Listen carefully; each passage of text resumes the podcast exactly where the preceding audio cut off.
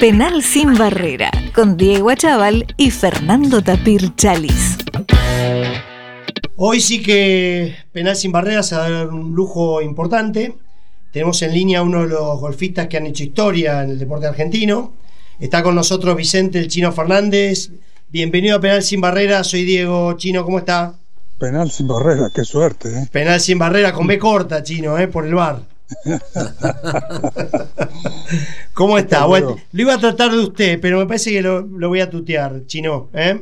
¿Cómo está esa actualidad? Me dijeron que está jugando, jugando al golf casi todos los días, ¿puede ser? Ahora volví a jugar después de, después de varios meses por el hecho de que estuve con, con problemas de salud, y, pero ya, ya bien, bien. Bueno, me alegro mucho, me alegro mucho. Yo te veo tu swing, porque yo tomo clases con Gucci, el hijo del chino, y cada vez que pego me dice, vení, sentate conmigo, me pone un video tuyo. Y digo, pues yo, yo no voy a hacer nunca eso.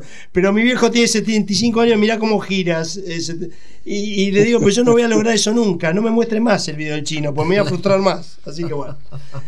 Chino, primera pregunta. ¿Cómo, arrancaste con el golf y cómo fue lidiar con ese problema que tuviste en la pierna desde chico, en la pierna derecha? Bueno, arranqué con el golf eh, eh, a raíz de que un hermano mío, Antonio, que ya se nos fue, eh, era calle de hindú en Don Torcuato y, yo hacía de, todo un poco para ayudar a los viejos y a toda la familia, ya que mi viejo se quedó pedido trabajar durante cinco años por un accidente que tuvo. Entonces todos tuvimos que salir a trabajar y no fue la excepción en mi caso, que para mí fue una aventura. ¿eh? Una aventura. A mí lo que me gustaba era el fútbol, pero no podía jugar por el hecho que había tenido parálisis en la pierna derecha y tenía prohibido jugar.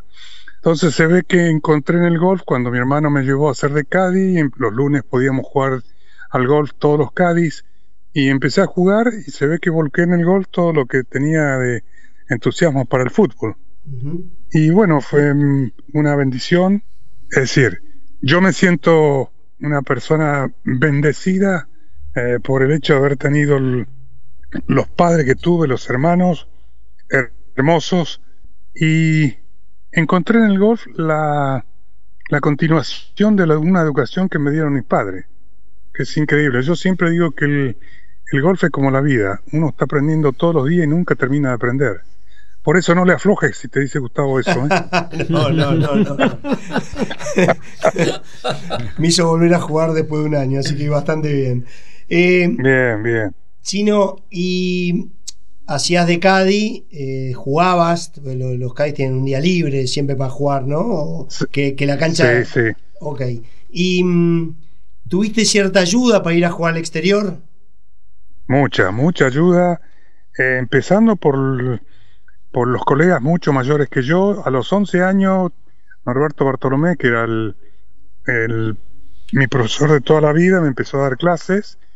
Y tuve la ayuda de los profesionales, Leopoldo Ruiz, Ángel Campos, Pascarelli, eh, Valentín Cuerda, Roberto García, y me ayudaron muchísimo para ponerme a la vista de los socios en primer lugar para que me dieran un lugar ahí para, para practicar y esos mismos socios muchos de ellos fueron eh, los que pusieron mucha plata para que yo fuese a jugar a Europa la primera vez en el año 67 no 66 y, y bueno eh, de ahí empezó todo se hizo una cadena y nunca dejé de tener ayuda de preferentemente los de los colegas y, gente que realmente me ayudó muchísimo. Hablas que te fuiste a jugar afuera en el 66 y en el... Sí. Digamos que coincide, coincide tu comienzo con el apogeo del maestro, ¿no? De Roberto, de Vicenzo. No, el, apogeo de Roberto fue mucho antes. El apogeo de Roberto fue en el 42, 43 y ya en esa época fue cuando él al año siguiente gana el abierto de, Gran Bretaña, el abierto británico, fue en el 67. Ah, por eso, 67. Él ganó. Pero ya tenía 44 y ya estaba, ah. pero arriba entre los mejores del mundo. Sí, sí, sí, claro, claro. ¿Y tenías relación con él? ¿Él te fue guiando? ¿En algún momento te, te, te- te sí. pasó la posta? Cont- contanos un poco cómo fue eso de vivir eh, quien a tu criterio es el mejor deportista de la historia argentina, según te he escuchado decir. Sin, sin- sin ningún- sin ninguna duda, tenemos, Argentina tiene la suerte de tener muy buenos deportistas, de la misma manera que muy buenos médicos y maestros. Y para mí sí, De Vicenzo fue por el hecho de que no solamente fue un gran campeón, fue un gran perdedor, porque en el gol se pierde más veces las que se gana, fue un gran perdedor, fue un, un hombre que al margen eh, de lo que fue como deportista, como gran campeón, una persona excepcional en todo sentido porque eh, nosotros cuando empezamos a viajar ahí a, Europa en un principio después a Estados Unidos, cada vez que decíamos Argentina que éramos golfistas decían de Vicenzo. Nos hizo quedar a nivel eh, general como argentinos, pero allá arriba en una en una en un lugar muy muy especial y ¿Cómo fue la posta? Bueno, la posta fue algo hermosísimo y emocionante y con mucha carga. Después, eh, no solo en lo emocional, sino en lo deportivo, para mí, estando en Suiza, año 71, salimos a jugar y después me, me dice, vamos a almorzar aquí arriba, que es muy lindo, que es donde se está jugando esta semana el, el abierto de Suiza. Y me dice, mira, pibe, a mí me decía pibe, Sí. Mira, pibe, dice, yo, yo a raíz de que el clima este es muy fuerte para mí, ya tenía, ya tenía 47, 48, y me dice, yo voy a empezar a jugar el cine de Estados Unidos, se adelanta un poco la edad, y hasta aquí yo traje la celeste y blanca. Y me dijo, ahora era el único eh, sudamericano que jugaba en Europa en ese momento, él y yo, los únicos dos. Entonces me dice, ahora te toca llevar la voz.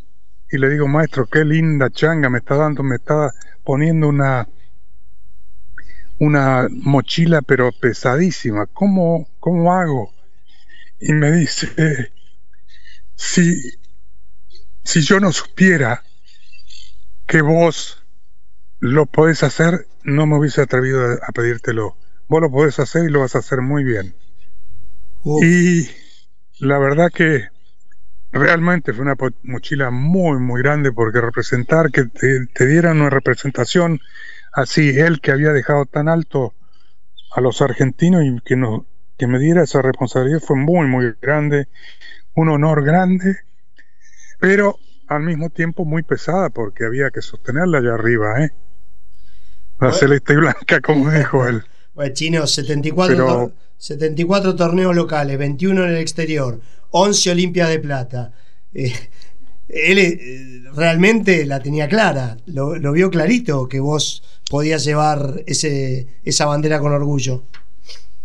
Sí, tal vez él, él eh, claro, lo que pasa que muy, muy joven, los- Leopoldo Ruiz, que era muy amigo, Campos también muy amigo de él, me acercaron siempre un lugar donde ellos se sentaban a almorzar o salían a jugar y siempre me dieron un lugarcito, lo cual a mí me sirvió muchísimo por el hecho de que solamente con escuchar era una una escuela de vida para mí. Y lo fue lo fue porque yo he visto entrevistas de él que realmente eh, hermosas y en cada entrevista que yo vi y escuché de él siempre dejó una frase como para que quede escrita para siempre algún día yo espero poder conseguir todo eso para ponerlo en, en un lugar que, que se destaque porque es para que se destaque y cuánto podemos aprender de todo eso.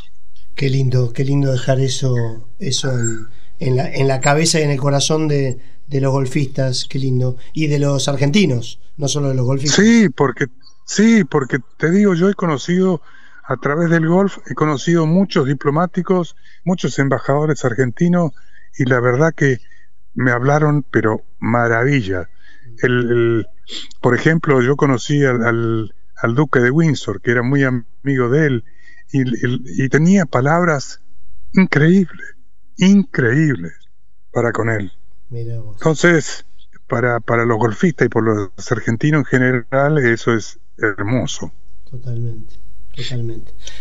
Chino, entrando un poco, a, volviendo un poco a vos, tuviste, digamos, un, muchos triunfos resonantes, eh, como por ejemplo el PGA británico en St. Andrews, pero entiendo que ese, digo, me gustaría que, me cuentes la sensación que tuviste ahí y después en, eh, en, el, en el PGA americano, el senior, que para vos fue, fue el, triunfo que más te emocionó. Pero quería que me cuentes un poquito de esos dos logros. Bueno, San Andrews eh, fue, muy, muy gracioso porque yo lo coaché a, Ballestero durante 15 años, desde su comienzo hasta que cumplió los 31, 32 y después eh, alternadamente porque él se fue a jugar a Estados Unidos. Y el, el día de práctica, el lunes, llegamos ahí, estamos eh, para jugar eh, en, el, en el de salida y por supuesto mucha gente para ver los severianos. Y entre ellos un periodista que se acerca a hacernos unas preguntas y bueno, me pregunta a mí qué me parecía San Andrews. Y yo le dije que no me gustaba San Andrews porque el hecho de que el peligro de, del fallo esté todo a la derecha y yo pego de izquierda a derecha, o sea, hacia el peligro, no me gustaba para mi juego. Y voy y gano el torneo. Cuando terminó el torneo el lunes era el, diario El Scotsman. Eh, el título decía Vicente Fernández eh, entre paréntesis ponía no le gusta la cancha, y, pero es el campeón. sí, y gracioso porque ahora, hace cuatro o cinco años, fuimos con Gustavo, con mi actual esposa, a, clasificar para el Senior British ahí en San Andrews, y clasifiqué. Y viene el periodista y me hace el, me pregunta, ¿y cómo estaba? Y me, me dice, ¿te gusta la cancha ahora?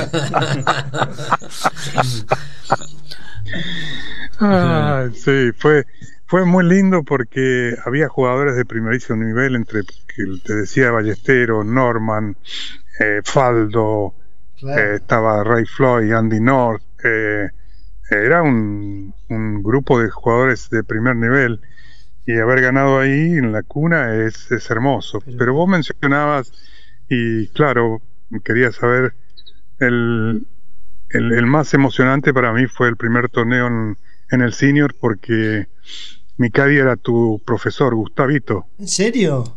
Mirá. Sí, sí, Gustavo me estaba llevando los palos.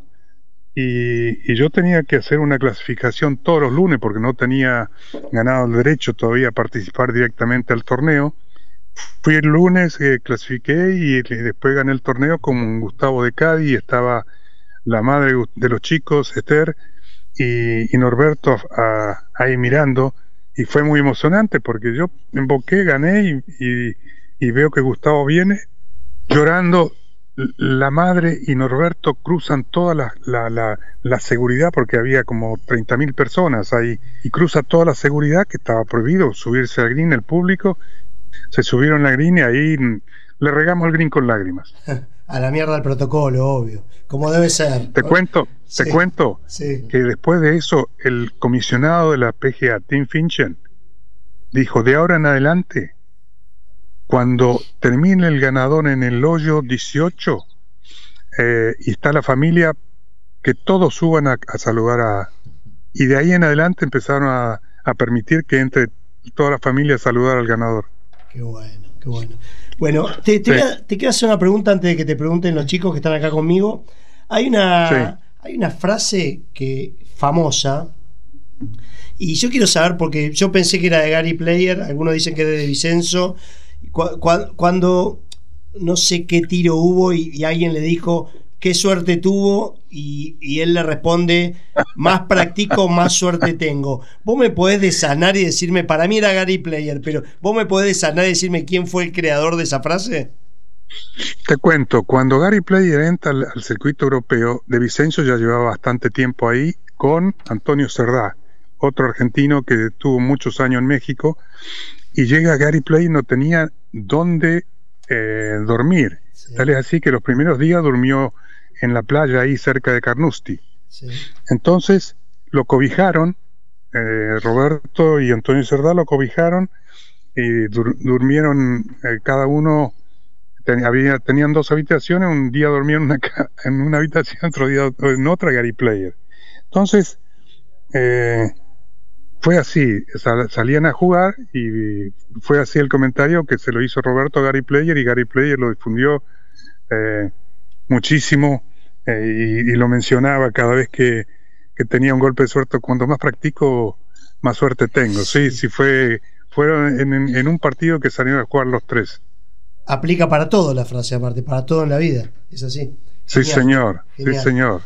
Chinos, ¿se te acercan muchos chicos o a chicos que arrancan o, gente que te ve por la calle? ¿Te ¿Sentís el reconocimiento de, los golfistas en, general, de los que arrancan? ¿Se te acercan a preguntarte, a pedirte consejos? Sí. Sí, sí, muchos chicos. De hecho, eh, hace cuando estaba eh, sonando tu, tu llamado, estaba con un chico que empezó con Gustavo y conmigo aquí y que pinta muy bien hay varios chicos jóvenes, pero también hay varios viejos eh, mayores de 50 que están intentando eh, retomar el juego para ir a jugar el, senior, ya sea en Europa o en Estados Unidos, como el caso yo lo tengo a José Cóceres. Ah. Estoy en este momento con Sebastián Fernández, que ahora cumple los 50. Empezamos a trabajar para que vaya a la escuela clasificatoria y de ahí a ver si puede insertarse en el Champions Tour. Eh, Cristian Iglesias, eh, Después eh, lo tengo a los hermanos Gauto, eh, Guillermo Mesa, Daniel Lobos, que son todos seniors que están compitiendo aquí, que, los miro cuando, cuando puedo, los voy a mirar y les doy una mano en la medida que, ellos lo, necesiten. y, a ver, tu especialidad en, el juego? ¿Era el juego corto? O sea, approach y pat era así tu golpe, tu, tu, fuerte en el golf. Y, quería saber si era ese y cuál, qué parte del juego sentís que si hubieras podido mejorar, eh, ¿qué, te hubiera gustado incorporar, digamos? Lo que pasa que tiene, ver, tiene que ver mucho la, la parte del juego que hubiese querido incorporar, tiene que ver mucho con, con la parte física. Soy muy, eh, muy eh, chico, en la época que yo empecé a jugar, pesaba 62 kilos. Hoy ya, ya me pasé de, del sobrepar, ya, ya, peso 77.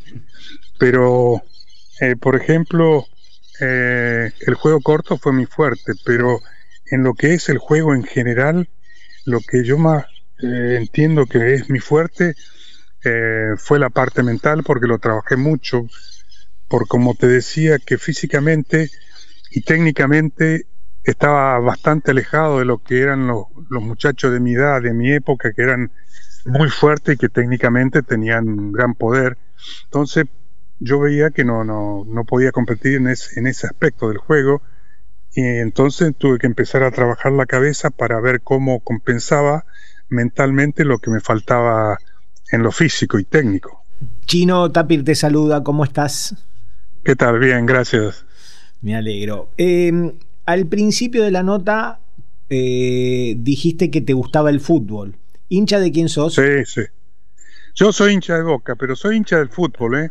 Porque no soy fanático como son mis hijos o como muchos amigos que tengo. Me gusta ver el buen fútbol. Ah, si hay un equipo que juega bien, me gusta verlo. Independientemente, por supuesto que quiero que gane Boca, pero independientemente de eso, eh, me gusta ver el, el juego el juego bueno, el buen juego, los, que juegan bien. Me gusta ver mucho. Imagino que habrá festejado con el triunfo de anoche, ¿lo viste? Mira, vos sabés que eh, a raíz de que eh, tuvimos eh, un par de meses difíciles con, con mi señora, sus hijas y, nosotros, muy cansado y me preparé todo para ver el partido, me dormí y creo que vi 10 minutos del primer tiempo. Y después. bueno, pero eh, ganó Boca, que era lo más importante para vos, ¿o no? no, sí, pero yo tengo mucho mucho aprecio también con, con Gago porque me parece eh, un, tipo que, está trabajando muy bien en, ahí en Racing y que sí, por supuesto que mi, mi corazón estaba con Boca, ninguna duda. Y, pero ya te digo, mm, si bien no hubo goles, eh, el primer partido sí lo vi y fue bastante bueno el, el primer partido. Anoche no te puedo contar. No, más o menos del mismo estilo. Eh, quizás Boca no jugó tan bien como lo hizo en el primer partido. ¿Y cómo vivís la actualidad de Messi?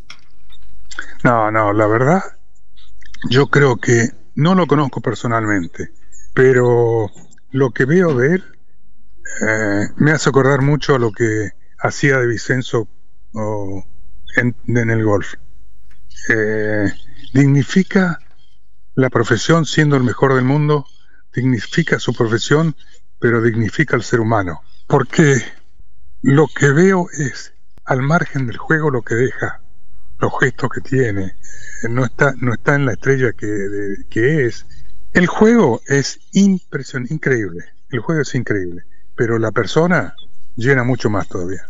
Bueno, esta pregunta también viene un poquito a colación a esto que acabas de decir. ¿Tenés algún deportista al que respetás o admirás? Muchos, muchos. Por ejemplo, que no sea Messi. La verdad que son. No, te tengo, te, podemos estar horas, ¿eh? Ah. bueno, uno, uno el que más te llame la atención. A ver, Ginóbili. Vamos. Vamos con mano. Sí, muy... Gran embajador del deporte argentino, sí señor. Ginóbili, otro, otro embajador. Quino, ¿qué tal? Jorge Pomiro te saluda, ¿cómo estás? ¿Qué tal? Bien, ¿vos? Muy bien, Chino, un placer escucharte. Eh, Chino, y hablando así de, de, las cualidades humanas y de lo, de lo que resaltás de, de la parte humana de los deportistas, estos tan de elite como los que nombrás y, entre los que vos indudablemente estás. Contanos un poco tus vivencias en todos estos torneos que participás que tienen fines benéficos, que entiendo que estás bastante ligado con, con ese tipo de actividades. Sí, no, es hermoso, es siento que es una manera uh, de devolver un poco de todo lo que yo recibí de mucha gente. Admiro a la... Vos me preguntabas quiénes eran mis ídolos deportivos. Yo te digo que ídolos en lo personal, yo tengo gran admiración por los médicos y por los maestros, que la verdad que hacen un trabajo impresionante. Y admiro muchísimo la gente que puede eh, disponer de tiempo para ayudar a la gente. Yo soy padrino hoy de, de una fundación. En realidad soy de varias, pero una que se llama Haciendo Caminos.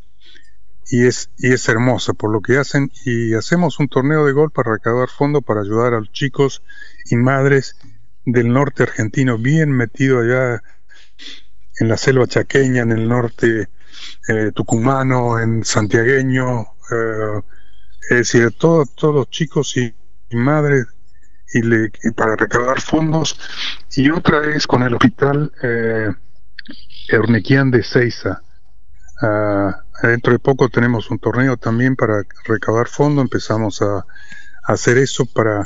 Es un eh, hospital nuevo, intersonal, y que realmente muy importante aquí en, en la zona sur, y que es... Eh, ya te dije, una manera de, devolver un poco lo que yo recibí a través, usar el golf y de esa manera ah, para, para hacer lo que hacemos, eh, recaudando fondos para la gente que realmente lo necesita y mucho. Y el, el golfista es eh, en general muy empático con ese tipo de cosas. Nosotros salimos a jugar, yo siempre se lo digo a todos, vengan, vamos a jugar, acompáñenos, vamos a jugar, a pasar un día lindo. Y de rebote hay mucha gente que va a recibir cosas que realmente lo necesitan. Muy bien. Haciendo Caminos es la de Catalina Hornos, ¿no? Sí, sí. sí. Y, y, de Angie Padilla. Sí, sí, sí. No, hacen un trabajo hermosísimo con los chicos. Es emocionante ver eso bueno, te felicito, te felicito que participes de ese tipo de actividades. Yo te digo, es algo que me, Me enorgullece porque hace desde los 25 años que lo hago. Con muchas fundaciones, lo hice con UNICEF, lo hice con, con el Hospital Británico, el Hospital de Corrientes, eh, Juan Pablo II, el Hospital Llanos de Corrientes, eh, hospitales eh, realmente enfocados en la educación y la salud. Chino, ¿qué sentís cuando, por ejemplo, ahora el British Open, y le pasa a todos los deportistas de aquella época, ¿no? Pero ya es muy fuerte la diferencia. Cuando el ganador de un British Open hoy gana 3 millones de dólares y, Roberto Vicenzo con su triunfo ganó 2.000. Creo que ganó 7.000 más porque se apostó a sí mismo, pero eh, ¿cómo maneja una persona como vos e, esa, esa diferencia astronómica? ¿Cómo... No, me parece, me parece bárbaro porque en realidad los que eh, fundaron ese cimiento para que el crecimiento y está en ese nivel seguramente donde estén los que ya no están con nosotros, eh, estarán felices porque el crecimiento es enorme y mayor cantidad de, gente juega al golf porque se le ha dado una difusión lindísima y, el golf es un deporte, eh, para mí siempre digo que como la vida, ¿no? Como te dije antes.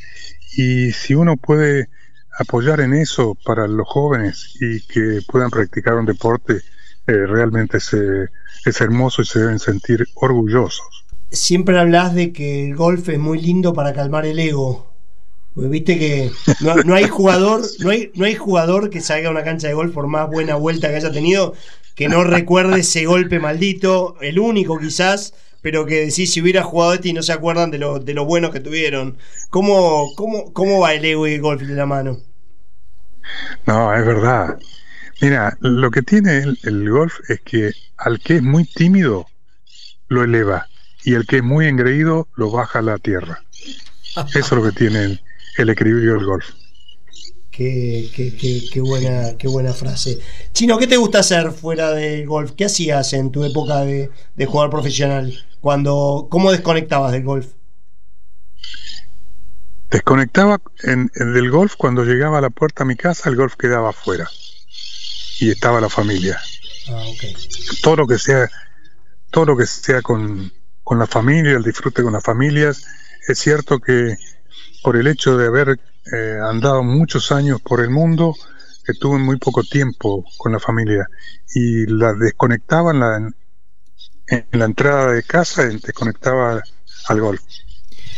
Chino, ¿qué importancia tuvo el negro Ávila para el golf en la Argentina? Muchísimo, porque el negro Ávila era un, entusiasta, un loco del golf. Y ellos estaban con Teis Sport, eh, con eh, su socio, era Luis Nofal. Eh, Nofal. Nofal. salía, jugábamos mucho juntos. entonces yo sabía del entusiasmo de, de ellos por, por el golf y entonces yo lo conocí a Palmer, que era el presidente del Golf Channel en Estados Unidos, y le dije, ustedes tienen que traer el Golf Channel aquí a Argentina y a Sudamérica en general. Y si, ¿cómo? Le digo, bueno, yo lo conozco al presidente, que es Palmer, puedo hablar con él, conozco al presidente general del Golf Channel, ¿qué te parece? Los presenté y así vino el, el Golf Channel a Argentina, con Negro Ávila, Luis Nofal, y empezaron a difundir el golf aquí en Argentina, que ayudó muchísimo, muchísimo para que mucha gente que tenía el golf como un deporte solamente de elite se dieran cuenta que era un deporte más y lo empezara a practicar y de ahí hizo un boom el golf en la Argentina. Tremendo salto, pero Chino, eh, para cerrarte, ¿podemos hacer un ping-pong de preguntas y respuestas cortas? Dale. Bueno, arranco yo. Eh, ¿Quién es el jugador que más te delumbra en la actualidad vigente? Eh, me gusta mucho McElroy. ¿Jack Nicklaus o Greg Norman? Nicklaus. ¿Palo preferido? El Pater.